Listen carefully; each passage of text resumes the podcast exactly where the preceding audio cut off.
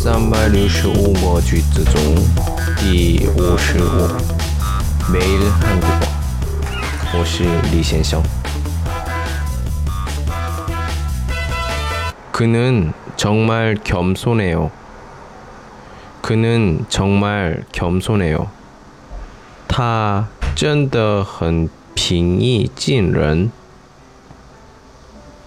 哦，平易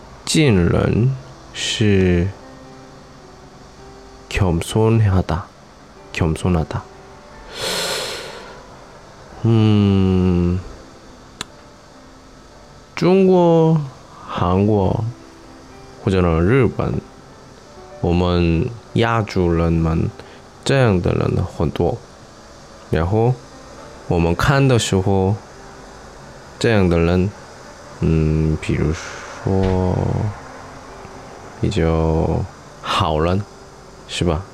但是非常平易近人是，嗯。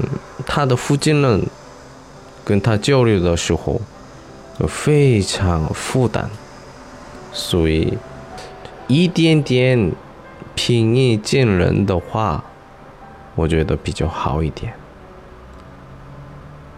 따라하세요 그는 정말 겸손해요 그는 정말 겸손해요 오늘은 여기까지 안녕